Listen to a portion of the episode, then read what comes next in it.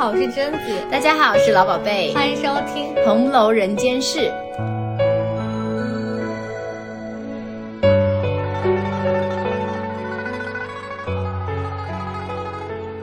今天要聊的这个话题呢，起源于一个很久的争端，就是我和老宝贝的相处问题。就我俩，一个是高敏感，一个是低敏感。如果把人的感知比作一张网的话，我的网眼就是黄豆那么大，然后老宝贝他的网眼呢，就是一头大象那么大。所以这是我们两个人的不通之处，也是我们在平常相处过程当中的一些摩擦所在。嗯。就高低敏感的人到底应该怎么相处啊？当我们带着这样的立场去看红楼的时候，林妹妹就会自然出现在我们讨论的核心里面嘛。因为在很多人眼里，黛玉就是一个喜欢耍弄小性子的，黛玉自己也自己说自己心眼又小的这么一个敏感的人。今天想借着我们两个相处的这个事情。讨论一下，说黛玉到底是不是一个高敏感的人？如果她是一个高敏感的人，她和周围的人又是怎么相处的呢？那我觉得啊，我们两个高敏感和低敏感其实也不是无来由的，就是胡乱感觉和猜测。其实我们在准备这期内容之前，我们有做了一个小小的测试来。进一步确定我们两个真的是不一样的人，确诊一下。当然不是一个医学论断上的测试啊，这个测试是来自于《高敏感是种天赋》这本书。但是这个测试呢，肯定是可以反映出一定的情况。最后测试的分数应该是在五十二到一百四十间的某个值，六十分以上就属于高敏感了。比如说我是七十二分，与此同时老宝贝是我是二十八分。对，所以我们基本上可以判定出我们确实是高低敏感的两个极端。就带着这样的两种思维方式去讨论一下，我们黛玉到底是怎样的一个人呢？好，那我先来定义一下高敏感的这个概念，可以吗？来，请您品鉴一下，是不是符合我？对对对，我是小心翼翼的感觉，刻板印象。就是说，高敏感其实是现在一个美国心理医生给出的概念嘛，就讲说这一类人拥有高度发达的神经系统，能够感知事物细微的差别，能够感知吗？当然啦，OK。然后说，从外界接收到信息，就会触发大脑里的各种概念，并且建立链接，容易共情，对吗？对，这是一个怎么样的世界啊？你是你刚才念概念的时候，我感觉你对那些字句组合不是很理解。我想说，接收到信息就接收它，还要产生什么链接呢？Excuse me。我感觉可以从中提取几个概念，这样讲起来大家可能会比较清晰一点。好，第一个是是否能够感知到事物的区别。嗯，第二个是收到这些信息之后，它的解读深度是怎么样的呢？嗯，第三个是这些信息会不会对高敏感者的情绪产生作用？就像你刚刚说的，会不会容易共情？那我们就来探讨一下。希望我们不要在这这一集中闹矛盾。哎，我现在就从你的眼神感知到，我想说你到底要说些什么东西。这三个点呢，不是很容易拆开来讲，因为高敏感者的思考链路是这样子嘛。首先，他感知到信息，然后他就会开始对这个信息进行解读，再就是解读完之后，他就会产生情绪。就拿黛玉的事情来说，嗯，比如说黛玉有一次在梨香院。听到小戏子们在唱歌啊，记得吗？这个很出圈的这这一段啊，他把戏文听到心里的这个事情，我有一点不解。哎，我在这里就要打断你，你有感觉到他在这个环节高敏感者就运转起来了吗？就是他听到了戏文，哎，我觉得如果是你经过。可能就只是，我就想说，听戏就听戏啊，或者人家在排练，我就去凑热闹看一看，我就走了。对你可能甚至都不会听清楚那个戏文在唱什么。黛玉她竟然把戏文都听进了心里，我真的满头问号。Excuse me，这位大姐，你这话是什么意思啊？啊？那那不能这样，不能这样，这样会伤害你，是不是？那我现在就要放平心态，然后。仔细感受一下他，你觉得我说有道理吗？好吗？就是黛玉她会听到良辰美景奈何天的时候，想到戏上有好文章，然后听到原来姹紫嫣红开遍的时候，就会感觉到十分感慨缠绵。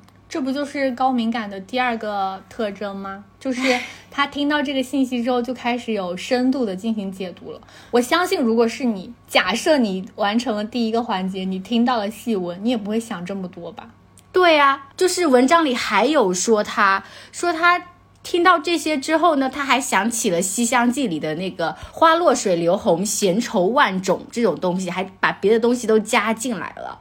作者曹公就说他一时想起来，凑聚在一起，心痛神痴，眼中落泪。对啊，这不是就是第三个概念吗？就是他就共情啦。他他哎，黛玉完完全全高敏感者的三个链路全部完成。我就现在，我我从脑海中的问号变就变成地铁老人看手机，为什么？就是他怎么能想得到这么多呢？那我们一个一个环节看戏就好了呀。你到底哪里不明白？首先，他听到姹紫嫣红开遍，他十分感慨缠绵。他感慨缠绵什么东西啊？我想请问你，哎，姹紫嫣红开遍呢？就是花开。姹紫嫣红啊，感感慨缠绵什么呢？因为姹紫嫣红开遍后一句是却原来都赋予这断壁残垣，所以他就被带入到那个情绪当中了，是吗？对呀，是伤春悲秋是很典型的呀。我觉得这也不算黛玉特别不一样的地方吧。好，这个我算勉强理解了。嗯，那我还有一点不解的是，他最后细嚼是细嚼哦，“如花美眷似流年，你在闺中自怜”这句话，嗯，这细嚼什么东西啊？这为什么要嚼它呀？我像就像一颗黄豆，说大象大象，你看看我。嗯，哎，说实话，作为一个高敏感者，我甚至不理解你的不理解。就是我觉得他听过去就听过去了呀，他有什么值得细嚼的呢？他嚼的点在哪儿呢？就是你可以由这个点发散，想到很多东西呀。哦，我这边有个不解的点，嗯，是他发散想到很多东西，这个东西是怎么生出来的？是自然而然形成的吗？就是我不会有发散想到这些东西。我觉得可能是天生的呀。我觉得这期来说对我是一个挑战。我看出来了，你现在。眉头皱起，就 是我，我要穿过，我要透过文本去贴近黛玉的心，这个事情对我来说难度极高。那我这样讲，你能够懂吗？嗯，就是天生能够联想到这种东西。我举个例子吧，嗯，就是大家坐车的时候，有些时候不是会有那种塑料袋儿。挂在座位前面之类的嘛，就会随着车辆行驶的过程中，呼啦呼啦呼啦呼啦发出一些噪音。小时候的我感觉就是，天哪，这个塑料袋好可怜哈。然后我就会，如果在车上准备睡觉的话，我就会睡不着，或者是睡着睡着我就会惊醒，就想说那个塑料袋在前面好可怜。我亦属于凝噎。哎，这期很难聊哎，我觉得我们。很就很难对得上这个，就像我们平常相处的一些过程一样，就是我要看到这个塑料袋在前面晃，我就想说很吵，给你拿下来，仅此而已，再也不能联想别的东西了。我觉得我们对对方的不理解，也是高敏感者在日常生活中和别人相处的一种常态耶。嗯，我相信黛玉肯定还有遇到很多这种类似的，你看书的时候会觉得什么意思啊？所以黛玉就有很多人，要不然就是很喜欢她，要不然就讨厌她，就出现这种极端。我个人来讲，我不是喜欢她的那种。你不是？对我不是，我就觉得她好麻烦。那我又想到一件黛玉身上的一个事情，我们来探讨一下。嗯，就这个事情也很著名啊，就是有一天晴雯生气了，然后黛玉要去找宝玉，嗯，就被晴雯给拦在门外了。其实晴雯也不知道门口是谁，嗯，只是说都睡下了，明天再来吧。黛玉呢，她是知道丫头们的性格的，她只是高声说：“哎，是我开门吧。”但是晴雯还是不让黛玉进来。此时的黛玉就开始双引号的发作了，你知道吗？因为我我想说，截止到这里，我就会很生气。我想说，这丫头是怎么回事啊？如果你是黛玉的话，你就会直接生气，我就会觉得是丫头们的错。但是黛玉不是哎。沉下心来啊！好好沉下心来。他并没有想到这件事哦。黛玉自己就斗起气来了。他就会想到说，哎呀，现在是在舅母家，虽然说舅母家跟自己家一样，但毕竟是个客人，就想到他自己父母双亡，无依无靠，在他家栖息，如今这样很无趣。然后他想到这些，就滚下泪来。好，我就 怎么了呢？好，这边我就觉得他已经有点思虑过多了。接下来呢，他在里面又听到了宝玉和宝钗嬉戏玩闹的声音嘛，他就更愈发的动了气了，然后越来越伤感，在墙角花荫之下悲悲戚戚的呜咽起来。就他的情绪好像在递进，先没有给他开门，然后他就会想到自己身世凄惨，看到别人那么开心，他又在哭，他的层次情绪也太丰富了吧。你说，如果是你，就会停留在第一层次。晴雯不给你开门，你就会直接高声骂他吗？就是很生气。我觉得晴雯，你到底是怎么回事？然后接下来，如果我听到宝玉和宝钗在里面大玩，我觉得大妈里面的两个人没有良心，类似赵姨娘行为，夏金桂和赵姨娘吗？我不解的是，黛玉的悲伤情绪是递进的，但她这个悲伤情绪里面不只是一种想法，是好多种想法。又看到宝玉、宝钗，又想起自己的家人，又想起自己的处境，她怎么可以想到这么多呀？如果我是黛玉的话，一开始听到晴雯说都顺下了，我也不会立刻生气。但是黛玉不是又高声说。是我还不开吗？这句话的意思不就是说晴雯，或者是说这个院子里的丫头，应该深深知道我的地位，或者是我和宝玉的关系。但是啊，你刚才又露出，笑死我了！你刚才又露出那种，想的也太多了吧？就是这个院子里的丫头，不管是晴雯或者是别人，应该深深知道我和宝玉的关系，或者是我在贾府的所谓地位吧。如果他们都知道是我，却还不来开门，是不是证明我就没有自己想象的和宝玉关系那么近，或者在贾府有那样的地位呢？你干嘛双目圆睁 啊？我我因为我刚才听到说，那就是那群小丫头不识抬举，目中无人。所以就是责任都向外推就对了，我就赵姨娘思路。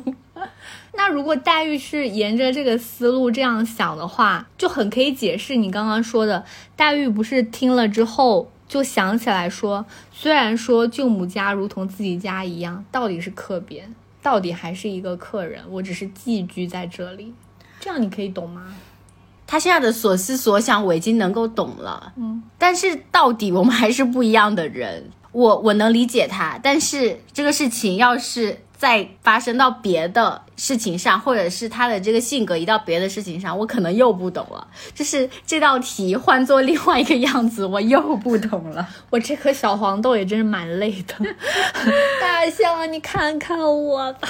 哎，但是我觉得你能够耐下心来听我去讲黛玉她真正想的东西，就已经对你理解。这个人会很有帮助了，因为今天的讨论，然后我也重新看了一下文本。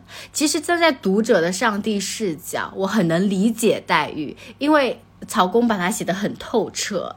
但是作为我个人来讲，如果在生活中我没有上帝视角的话，我看到黛玉，我就会很不理解这个人。哎，你刚才曹公已经写了，你也不理解呀？我觉得应该会蛮多人就像你一样不理解他的。对，其实他还有其他的事情啊，就是我 大象老师又搬出另一件事情，就让我觉得很困惑的事情，就是我不喜欢的事情，就是湘云说她长得有点像戏子的这个事情，这个事情其实是大家都有这么一点觉得，但是湘云就把它点破了，说像林妹妹，这个时候她就非常生气了。黛玉生气的点是在于说，我怎么就长得像戏子了？我就比你轻贱吗？难道我在这个环境里就是给你取笑的吗？不仅如此哦，他又想到什么？他跟项羽的关系，又想到自轻自贱。我要是说了这个话啊，我就自轻自贱了。或者湘云想嗯不说这个话，难道他就又自轻自贱了吗？他讲了好好长一段东西。我我就不懂了，这个生气的东西，它为什么能够发散出来？又想到你我关系，又想到自己的处境，又想到环境，很难理解，你懂吗？你这就是又换了一个例子，你就又陷入迷茫当中。对，所以高敏感的这个人的特性，其实在整个生活环境或者是呃和别人相处来说，他其实是有一定的困难和挑战的，是吗？我觉得是，我觉得对于湘云这个事情啊。黛玉是不是体现了一个高敏感人的特征？就是在于说，她能够对于外界信息有一些比别人更强的刺激。就像湘云只讲了，哎，这个可能戏子就像他，他就马上就觉得说，哎，我是不是就就只能比作戏子了？我就这么轻贱了吗？他对于输入的信息就是有强烈的反应，这算是一个特征吧？你的意思是，他有点过度解读，容易过度解读吗？我觉得这倒不是刻意解读，是不是他的神经就比较发达，所以他能够感知疼痛或者是感知一些情感的会比别人更敏感，他的阈值就会更低。可能项羽会觉得这是一个玩笑，但在黛玉看来就是一个伤害。这个特征对你来说会不会在相处过程中有点累？对呀，就是就是我对你啊，我就说啊，我只讲了这些啊，你竟然还有其他的心思？举例，嗯。试举一例让我听听，不要抽烟了。我没有抽烟啦，我只是做个抽烟的动作。那我就举一个你前段时间对我控诉的例子。我当时一头雾水呢。就前段时间你跟我讲说你最近遇到了一个不好的事情，然后我当时很忙，我就说嗯，我现在很忙，那回来再说吧。这事就这样过去了。结果有一天你跑来跟我讲，你说你那天很伤心。我想，我脑海脑海中就一百个问号。我想说，啊，发生了什么事吗？我做了什么伤害你的事吗？结果你说没有，只是因为你当时很伤心，而我没有第一时间回应你，你就觉得，您说，我就觉得，我都告诉你我遇到一个不好的事情了，那我的朋友应该要安慰我一下呀。可是你就回了一个。好的，我现在很忙，我就觉得我都遇到不好的事情了，我朋友也不安慰我，那我在我朋友心中的地位可能就一般吧，我朋友可能不是很在乎我。天哪，我朋友不爱我了。你怎么可以把这件事情想的这么深入啊？就是对于同样一件事情，我们两个的感知是不一样的。你倾向于把那个伤害，你伤害值是很低的，而我能够伤害我的那个值是很高的。所以在这一个事件上，我们会有两种不同的判断。然后还有一个事情是，这个事情我只有一种情绪是什么？我现在很忙，然后一会儿再来来找你。就就这么一个平和的情绪，然后你就生出了一些什么朋友爱不爱我，不拉不拉的情绪，你怎么可以生出这么多情绪啊？那那如果是问一下这位二十八分的低敏感，如果是你给我发微信说自己遇到了不好的事情，我说好的，我现在在忙，你是什么感觉？那你就现在在忙啊，那我就转头寻找别人的帮助啊，就完全不会有后面的链路。对啊，因为你已经跟我讲你在忙了呀，那你就。是在忙哎，我不知道还要该想些什么。这个就像你那个黛玉在怡红院外遇到晴雯不开门，是黛玉的话，黛玉就会想很多，然后进而有点伤心。如果是你的话，就会直接大骂什么？对，就是一切责任都是别人的，也没有一切责任啦，就是就是不太会向内去做伤害，或者是想太多，对不对？对，甚至黛玉在这里。这里还想到了自己的身世凄惨哈，然后想到自己寄人篱下，想要客居别人家，这个我就觉得哦，可能是黛玉的敏感高敏感，就倾向于她把事情想得很深，她边界拓展的很宽。刚才聊的高敏感三大特征会一直蔓延在高敏感者自己的生活里，以及以及他们和别人相处的过程中，哎，对，所以我觉得在。黛玉在大观园里面那个环境，她自己付出的代价是很高的。就你说的代价是指人情的代价，嗯，社交的代价，就是她会遭到很多人的不理解。哦，就像你刚才不理解我一样嘛。就像大家，就像大家都觉得宝钗很好，但觉得黛玉耍小性子一样。那大家也都觉得我耍小性子，觉得你很好吗？好可怕的问题哦！我们来讨论黛玉吧。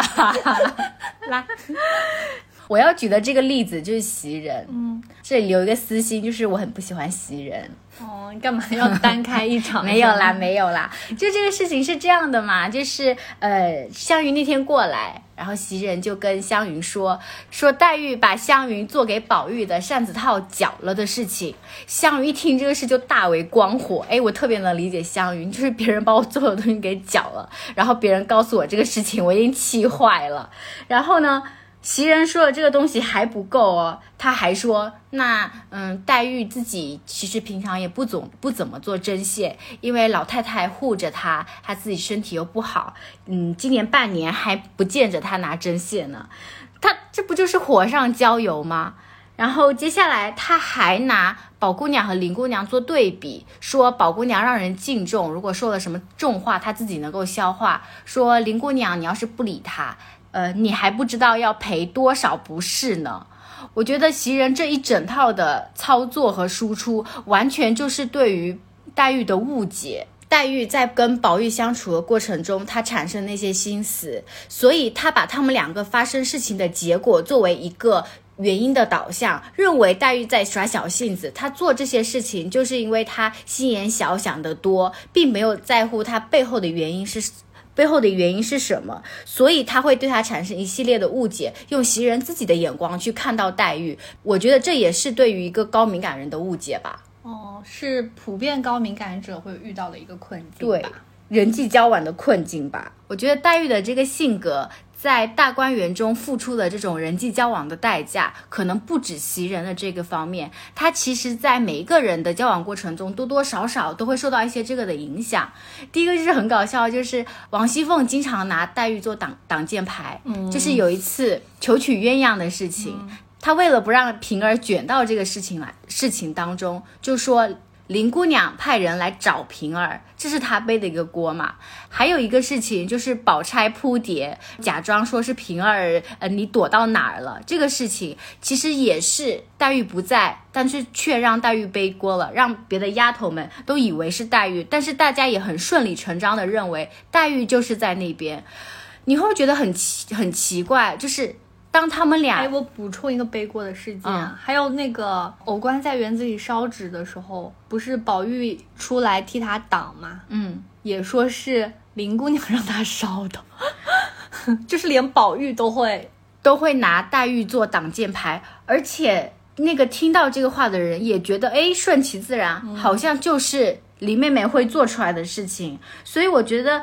黛玉在整个大观园里面受到的一些外界的人际交往的压力是很大的。这个时候，你会不会觉得他当他写出“风刀霜剑严相逼”的时候，好像是有那么一些道理的？但是我反而觉得，你不觉得这个点还蛮奇怪的吗？嗯，就是照理说，一个高敏感的人，大家都觉得他小性子。如果他真的是一个小性子的人，他是不会让这个锅就这样盖在他头上的呀。但是我们待遇是把这些所有锅都顶在头上，并且也不是很在乎的样子。对于你这个问题啊，我觉得是有两个原因，嗯，就是我自己感觉，首先。黛玉虽然她是一个高敏感的人，同时她也是一个高自尊的人。就其实我们有个刻板印象啊，就是会觉得说我这个人高敏感，我心思很细腻，那我可能就是一个低自尊、比较会去逢迎别人的人。但是黛玉她不是，我觉得这就是她人性的一个正常的流露，所以她拥有一个高自尊。然后接下来还有一个就是现实问题，就是她有一个大保护伞，就是贾母。嗯。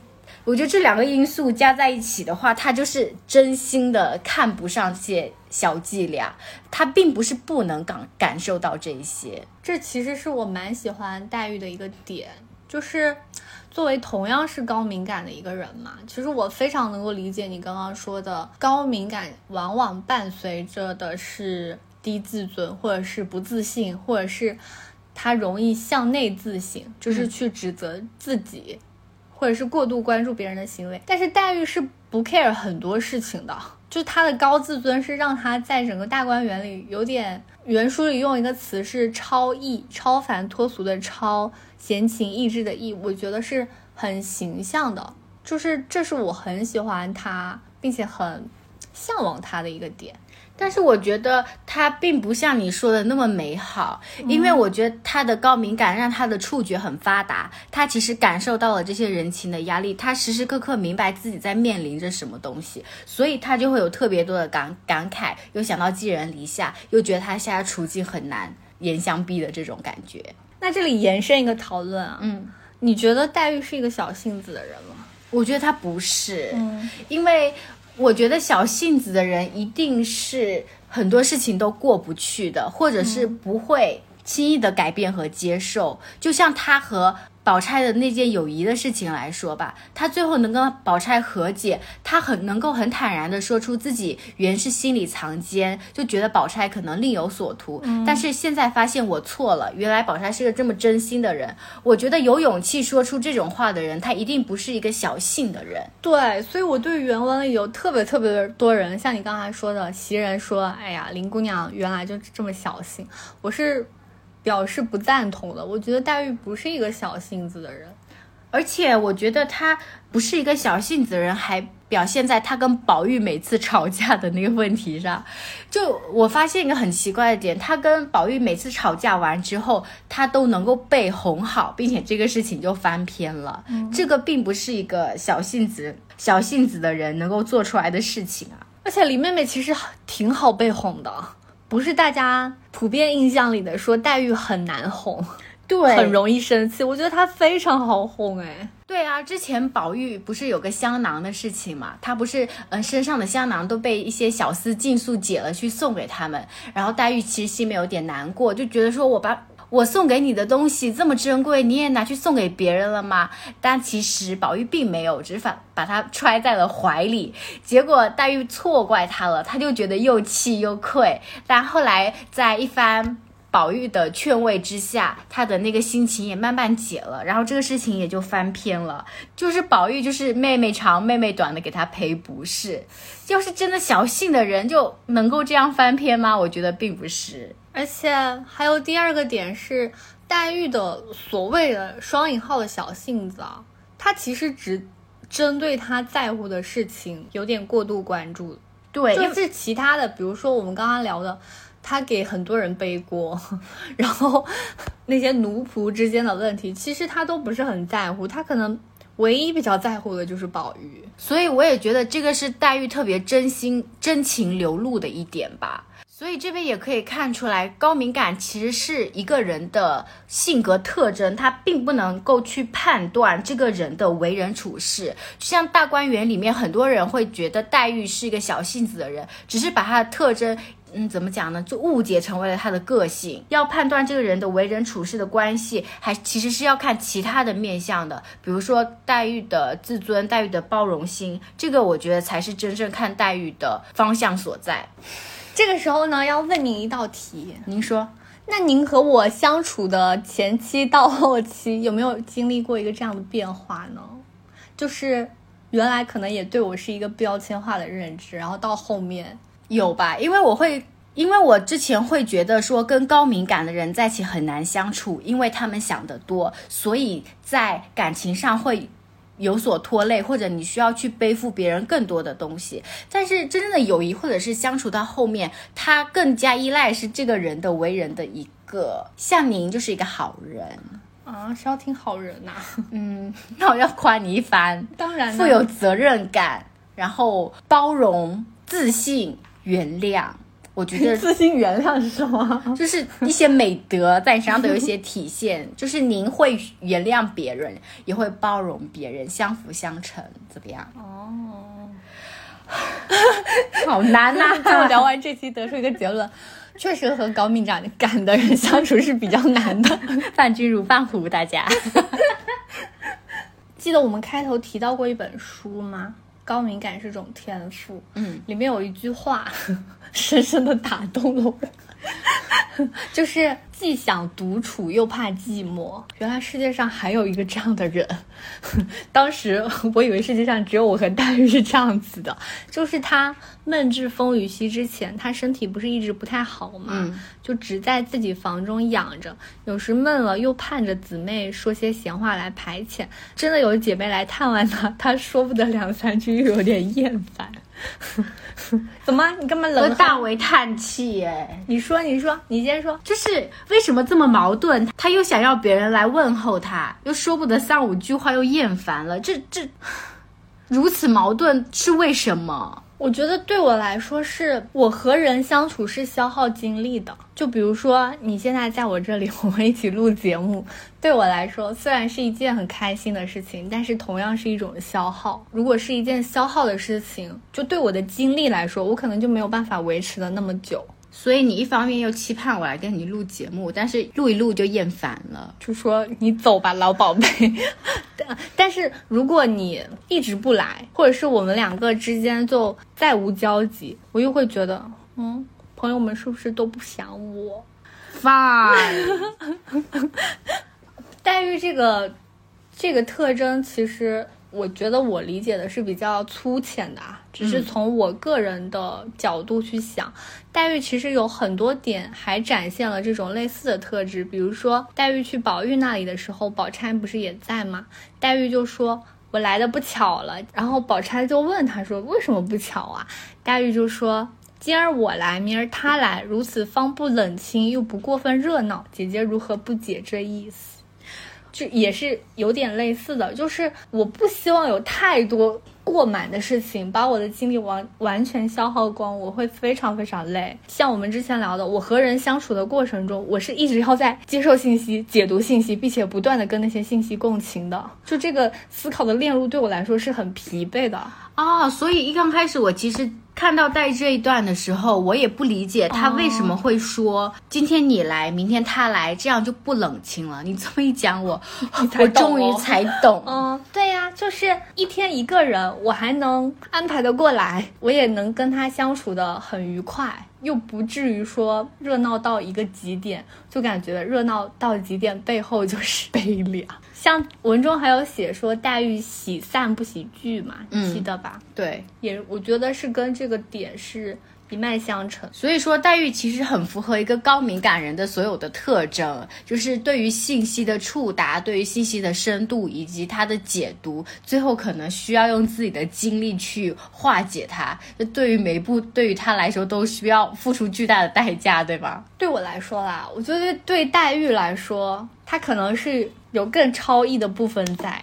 其实我们刚才聊了这么多，就是高敏感人的日常生活，但是也有一个很重要的部分我们还没有聊，就是在高敏感人的亲密关系或或者是与伴侣之间的相处，它会出现一种什么样的情况？我觉得黛玉和宝玉的情况其实也蛮典型的，就是他们俩吵架，我都觉得很搞笑，你知道吗？哎，我反而觉得很不典型哎啊，就是。我的一我的不典型是说，黛玉能遇到宝玉，其实是还蛮幸运的，因为宝玉能够拖住她每个点，可是不是每个高敏感都能够遇到完全拖住她每个点的人哎。你这么讲，我突然有点感动哎。对呀，就是拖住点的那个很很触动我，就是，那你先你先说你那边的想法好不好？那我先来讲一个例子，就是我觉得可以反映宝玉和黛玉他们两个相处中的事情。这是那一天湘云来贾府做客，正好就在贾母的房里。这个时候黛玉也在。那宝玉和宝钗都来迟了，并且他们是一起来的。这个时候黛玉就揶揄他们俩，就说不知道在哪里办住，不然早就飞来了，因为要跟湘云玩嘛，跟湘云玩特别好玩。宝玉这个时候就。能够去跟黛玉开玩笑，他明知道黛玉其实可能是个嫉妒或者是有其他感情的一句话，然后宝玉就说：“只许同你玩，替你解闷儿。偶然去别人那儿，你就就说这话。”黛玉就直接回他说：“好没意思的话，去不去关我什么事？又没叫你去替我解闷，可许你从此不理我了呢？”说着便赌气回房去了。其实我觉得到后面这句话就有一点。尖锐了，你知道吗？刚开始只是说揶揄他，到最后就上升出出了什么呃，只许替你解闷，又不许替我解闷，从此又不理我了。就是这个事情本来很小，但是被黛玉的敏感或者对信息解读的深度之后，这个事情好像又起来了。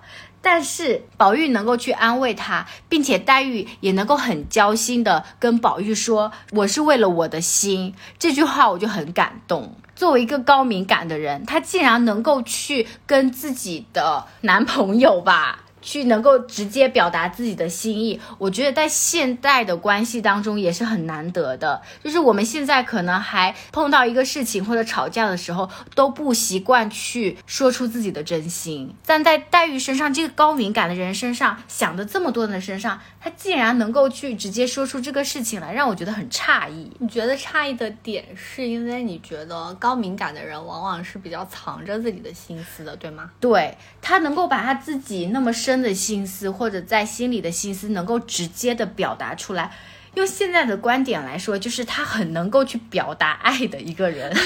啊，这句话有点恶心 哎。我觉得这也是我一直在学习的一个算是课程吧。嗯，要反复的告诉自己，说出那些话是很 OK 的，你才会小心翼翼的走出一步。但是黛玉是似乎天生就具有这样的本领，我觉得她克服了自己所谓的高敏感的那种障碍啊，就很直白、很天然的去说出这样的话。我觉得她说出这样的话，并且她不会因为自己想的多或者想的深而感到。羞愧，对对对对对，而且她很会，她很能直面自己的内心，就有勇气去表达出来。这边呢，我还能够想到黛玉的另外一件事啊，但其实这个事情是她跟宝玉两个人的心意相通的地方，就是有一次就 哭哭。就是宝玉被打了嘛，然后想要去问候黛玉，但是又不知道干嘛，所以就派晴雯去给他送了两块不新不旧的帕子。黛玉接了这个帕子来之后，就发散出了一系列的情绪，说什么宝玉这番苦心又令他可喜，这番苦意不知将来如何，又令我可悲。接下来呢，就看了这个帕子，又令我可笑，又令人相传于我，又可惧。就是想到这些东西，他就整个情绪就。上来了，然后写下一些非常著名的诗：“枕上绣边难拂拭，任他点点雨斑斑。”就是在那边。体现的，我觉得他很能够去把自己的所有的东西体现出来，不管是用诗词表达，或者是直接跟宝玉表达，他都能够去直给出来。我觉得这个是很难得的一件事情。我觉得高敏感的那个特征嘛，就是他很能够感知到对方的情绪，并且是解读。有时候当然是坏事啊，就是会让大家觉得是小性子。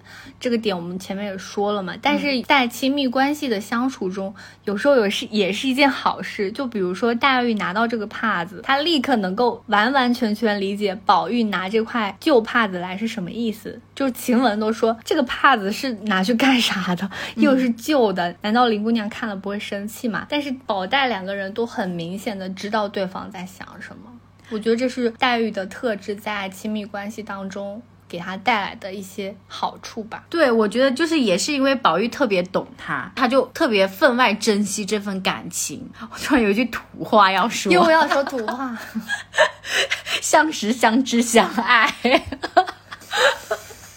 有被读到。你根本是要成为图画担当啊！不过很适合在这边 有没有啊？好啦，说回来，不过你刚才说是他们心意相通的一件事，我想的是另外一件嘞。嗯，您说是那个著名的“你放心”事件啊？嗯，我觉得那个是他们心意相通的。就没想到这三个字，黛玉一听就掀起了巨大的波澜。你知道这“你放心”说的是什么意思吗？就是讲说你不要担心那个金麒麟的事情啊，就这样子啊。那你不要多心嘛，你放心。让我来好好给你分析一下这个故事呢。其实非常曲折，是袭人和湘云在和宝玉说一些仕途经济的话。袭人就和湘云说。之前宝姑娘也说了这一遭，结果宝玉呢提腿就走，一句话都不说。如果是林姑娘被这样对待了，还不知要怎么哄她才好呢。宝玉就说林妹妹从来都不说这些混账话，结果这个场面呢就被黛玉听见了。黛玉又惊又喜又叹，就像你刚刚的那个帕子一样，情绪非常多。其实这一段的心理描写看得我真是，就是有点想要落泪，因为后来不是。宝玉出来之后，看见黛玉在前面走嘛，似乎在拭泪。宝玉就走向前，要替她擦去眼泪。黛玉就向后退了几步。宝玉就说：“说话忘了情，不觉动了手，也顾不得死活。”黛玉呢，就有点想要怼怼他，说：“你死了倒不值什么，只是丢了麒麟，又丢了金，又如何呢？”这一段，你能够感觉到他们在争吵什么吗？我觉得黛玉说这个话，可能是想要揶揄他那个金麒麟事件，就怕他和湘云生出什么风流家事来，所以讲了这些讽刺的话。嗯，对，所以黛玉这句话就把宝玉说急了嘛。嗯，但黛玉自己也立刻领悟过来，知道自己说造次了，就给宝玉擦脸上的汗。宝玉就瞅了他，瞅着半天，就说道：“你放心。”这个我真的是。我当时就整个五雷轰顶，也不是五雷轰顶，就是觉得天呐，这两个人的精神交流，甚至已经越过了很多语言的边界耶。我的反应跟黛玉应该是类似的，因为黛玉听了半天之后就说：“我有什么不放心的？我不明白你这句话。”宝玉就叹了一口气说：“你果然不明白这话吗？难道我素日在你心身上的心都用错了？”黛玉说：“我果然不明白。”宝玉就叹道：“说好妹妹，你别哄我。”他说：“你皆因总是不放心的缘故，才弄了一身病。”我不懂，我也不放心，就是我自己理解的不放心，是不是因为金麒麟金麒麟事件，宝玉想要宽慰黛玉，才跟他讲的？你放心，不是的。你你这就是不像宝玉那么懂黛玉，所以我前面说，宝玉真的是拖住了黛玉每个点。黛玉真正不放心的是什么东西啊？让我再思考一下。啊，好，是不是宝玉的变心啊？他觉得黛玉重要的事情是宝玉的心在哪里？他看中的是那个真情，是这是这样吗？我觉得你挨到边了。还挨到边，我我还以为我讲的很对，踩中核心。我觉得黛玉真正在乎的是我和宝玉之间的感情，以及宝玉是否在乎这个感情，宝玉有没有被所谓的金玉良缘、金麒麟的缘分牵绊住。宝玉知道我的感情吗？哦。是不是 他有没有被那群绯闻女友所迷惑？哎呦，你真的很会土话解读哎！我觉得宝玉在这里厉害的点是，他没有问黛玉任何问题，就是他是直接说出“你放心”的，就相当于如果是你这样一个低敏感的人哦，你至少要经过好几个步骤吧。黛玉这里为什么说我有什么不放心的？我不明白这话，他是在试探吗？试探和。就是有点想说让宝玉说出他内心的话的感觉，结果宝玉说：“你果然不明白吗？”宝玉也在试探吗？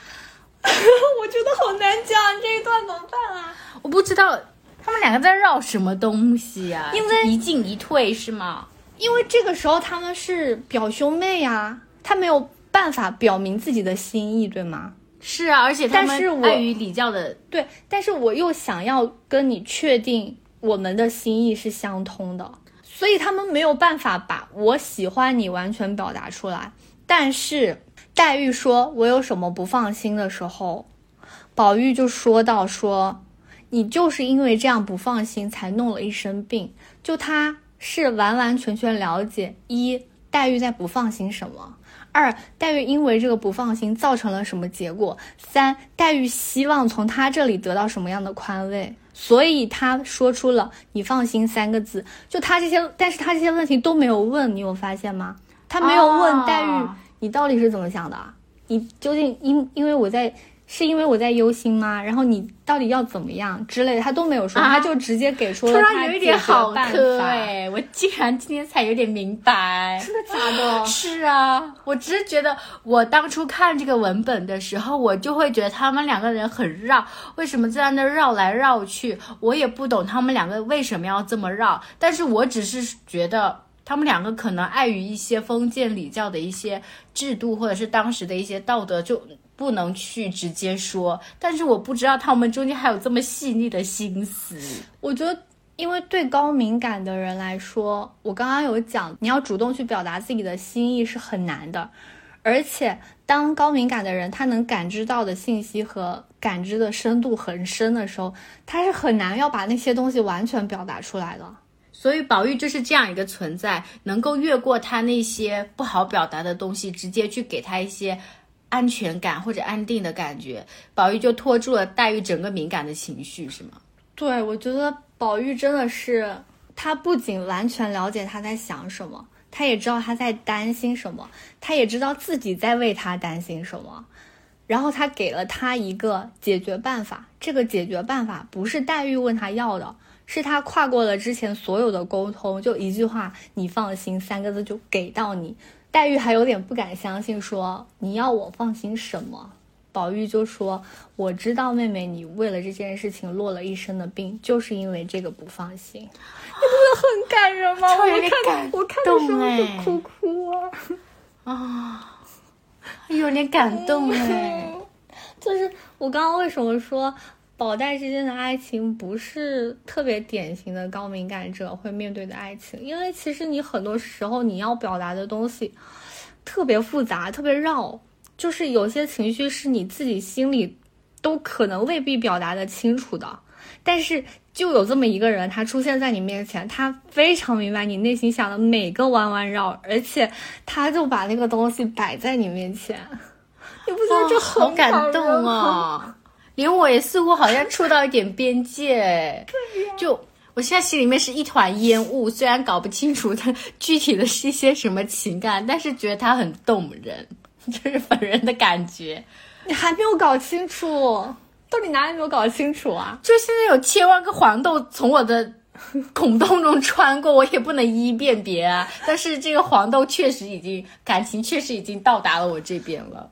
哎呦，所以我是觉得宝玉是完完全全理解黛玉的每个点的，就他就完全拖住了他。比如说，他和黛玉有很多很多小互动嘛，他很关心黛玉的身体。除了刚刚说的说黛玉身体越来越不好是因为不放心这件事情，他还会去问他说，我觉得那个很动人。他说他妹妹今日嗽几遍，你记得吗？就说黛玉你今天咳嗽了几次，然后呢？那又怎样？这不动人吗？嗯，动人之处在于他关心他的身体。就是你不觉得关心人的身体是一件很感人的事情吗？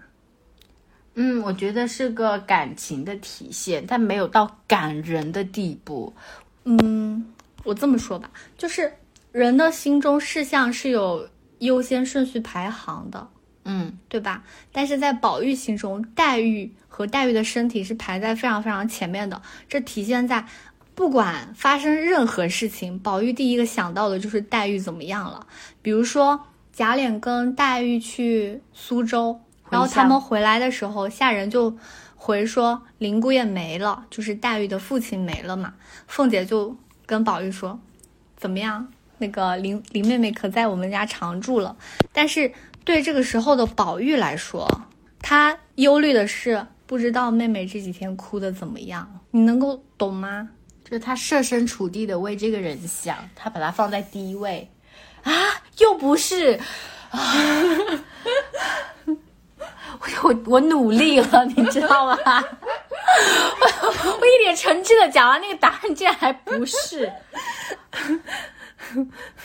好，再举一个另外一个例子，就是宝玉莲在怡红院里和自己的丫头们玩，丫头们嫌闷嘛，他就说：“你们也别闷死在这屋里，常和林妹妹一处去玩才好。”黛玉和黛玉的情况是蔓延在贾宝玉同志他各个生活当中，就连和下人玩，他都要说：“嗯，下人可以和林妹妹一起去玩。”他把黛玉的事情放在优先排列里面的最前面，所以在他生活中的时时刻刻，他都能想到黛玉，然后并且真心的站在黛玉那边，带入黛黛玉的情绪去为他考虑一切，是这样吗？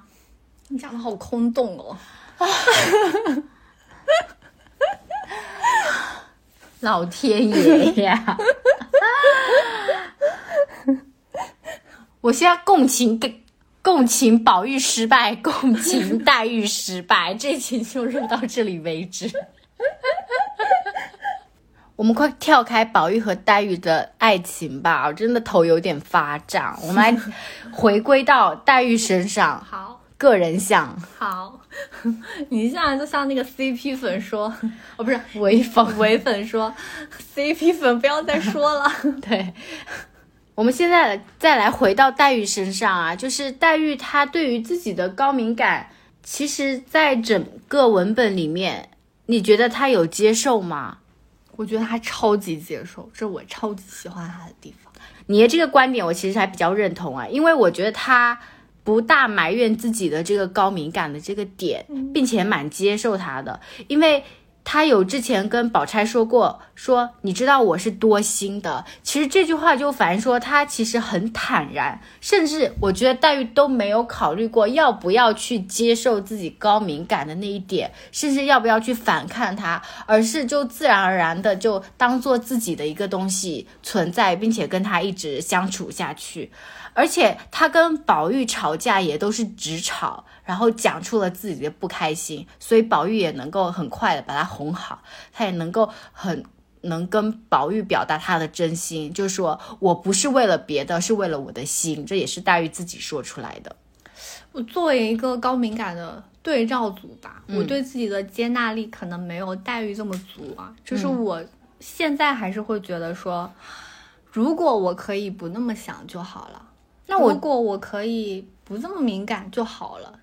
我觉得，那你这个状态可能是在对抗高敏感的这个东西。对对，但是黛玉，据我刚才痛苦的复述，也就她没有去真的去对抗这个东西，反而很自然的就去接受它，而且她没有去控制什么，或者是在乎什么东西，我觉得都没有，她只有在乎自己心里面最真挚的那个情感。对他只在乎他最在乎的东西。嗯，就，嗯，我觉得有时候对高敏感的人来说，要和高敏感的相处是一生都要做的功课。但是对黛玉来说，她好像天生天然的就已经和这个功课和解了。可不可以就你这个心态发表一些看法？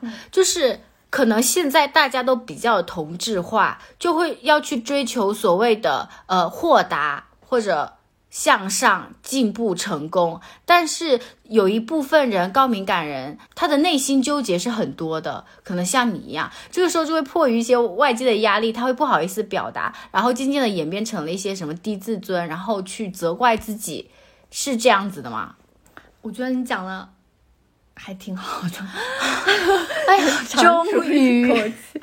我觉得这是两个点吧，一个就是你刚刚说的社会倾向的问题。其实现代社会肯定普遍是更欣赏、更喜欢那种乐观、积极、外向、很会有表达欲望的那种人嘛。嗯，所以这个时候你会有点迫于社会评价的感觉，你需要去修正自己的高敏感的东西。嗯，还有另外一个痛苦是来自于高敏感的人真的很容易被伤害，不管是被外界伤害，还是因为他过度思索带来的伤害哦，那种所谓充沛的感情，你需要跟那个伤害的痛苦的感情共存，就那个感情本身就会带来痛苦，这个时候可能就不关乎社会评价什么事情。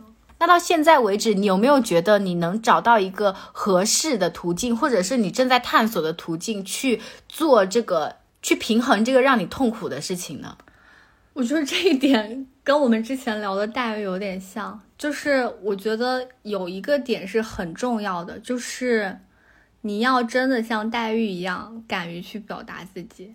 就是有时候你会因为思虑过多而不敢说，就是比如说我们两个吵架的时候，我不不太敢当场说出来我的想法，因为我会有非常非常多担心，那个担心可能又是你所不能理解的东西。比如说，我现在讲出来，他会不会觉得我是个什么什么样的人？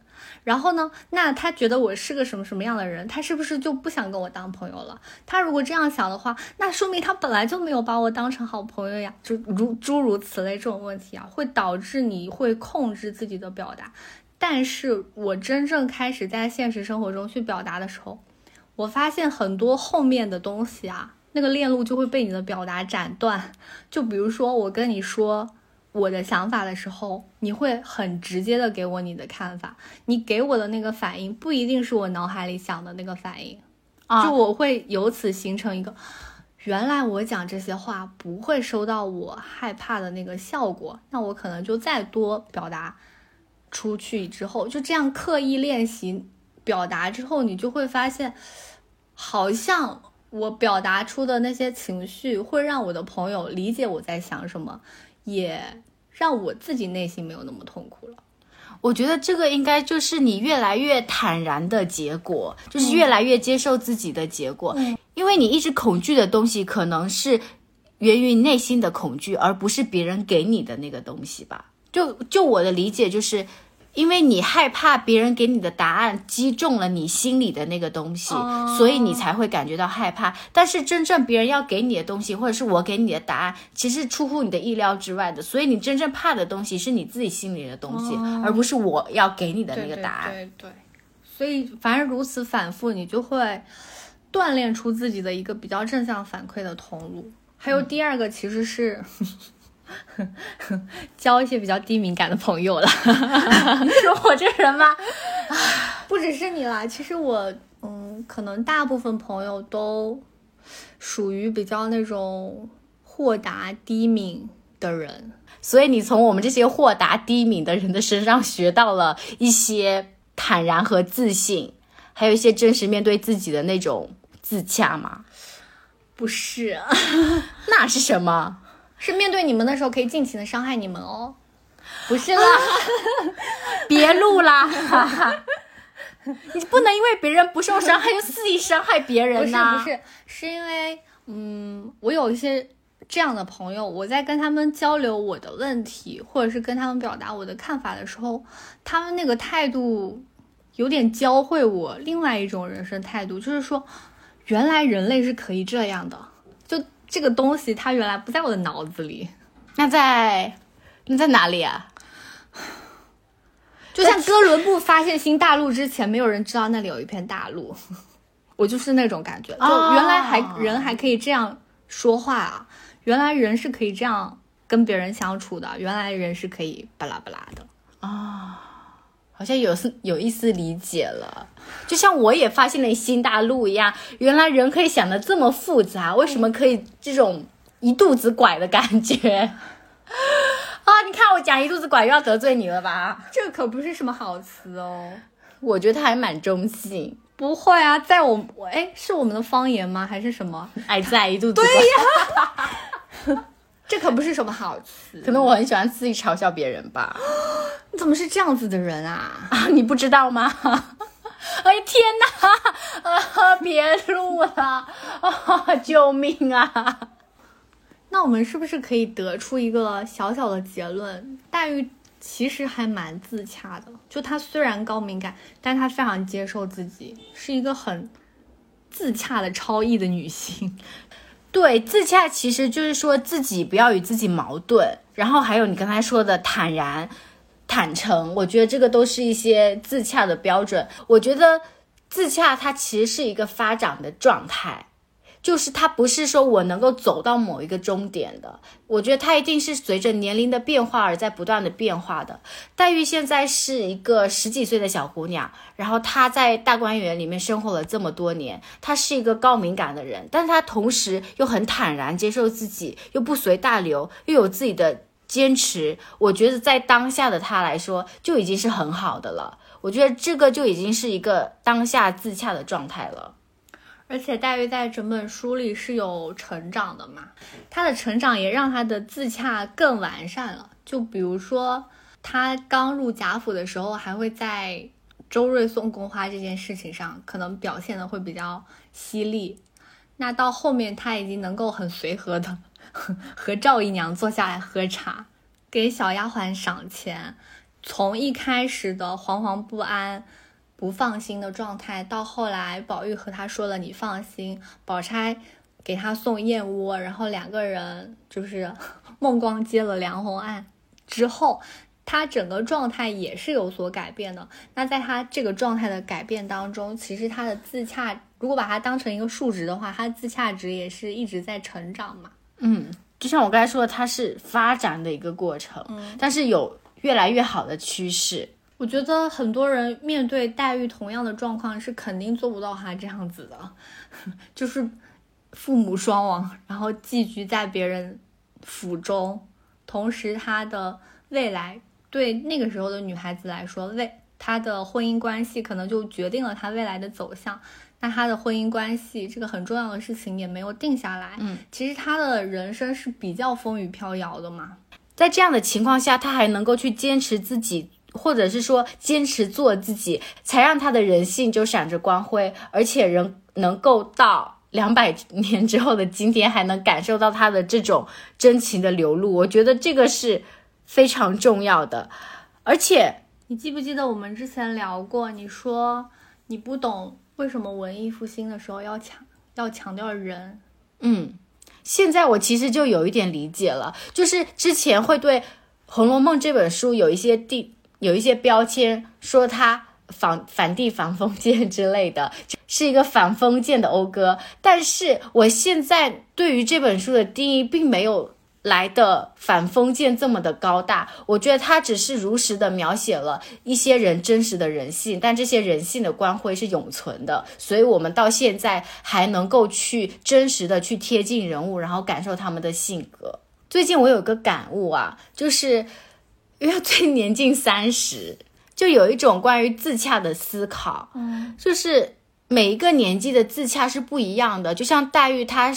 十几岁，她可能就是还处于阴影之中，所以她能够去坚持做自己，我觉得这是一种自洽。那三十岁，我觉得我现在的思考是能够逐渐走出一些之前的阴影，还有就是接受自己的缺点，我觉得这可能是我目前能够感知到的自洽的一部分。嗯，在这里做一个。祝福吧，就是希望不管你是高敏感的人，还是低敏感的人，是自洽的人，还是不自洽的人，都可以往自己舒适的那个生活方式去靠拢。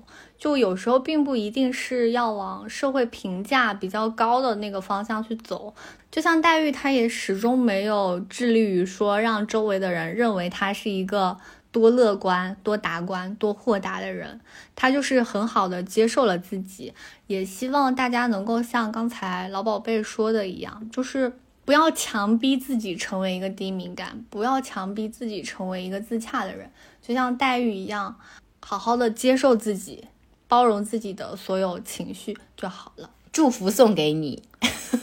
你真的好土，你最近真的，你最近是土味担当。对呀，我最近不是被贴了这个贴了这个土味标签吗？好，那这期节目就到这里了，下期见，拜拜。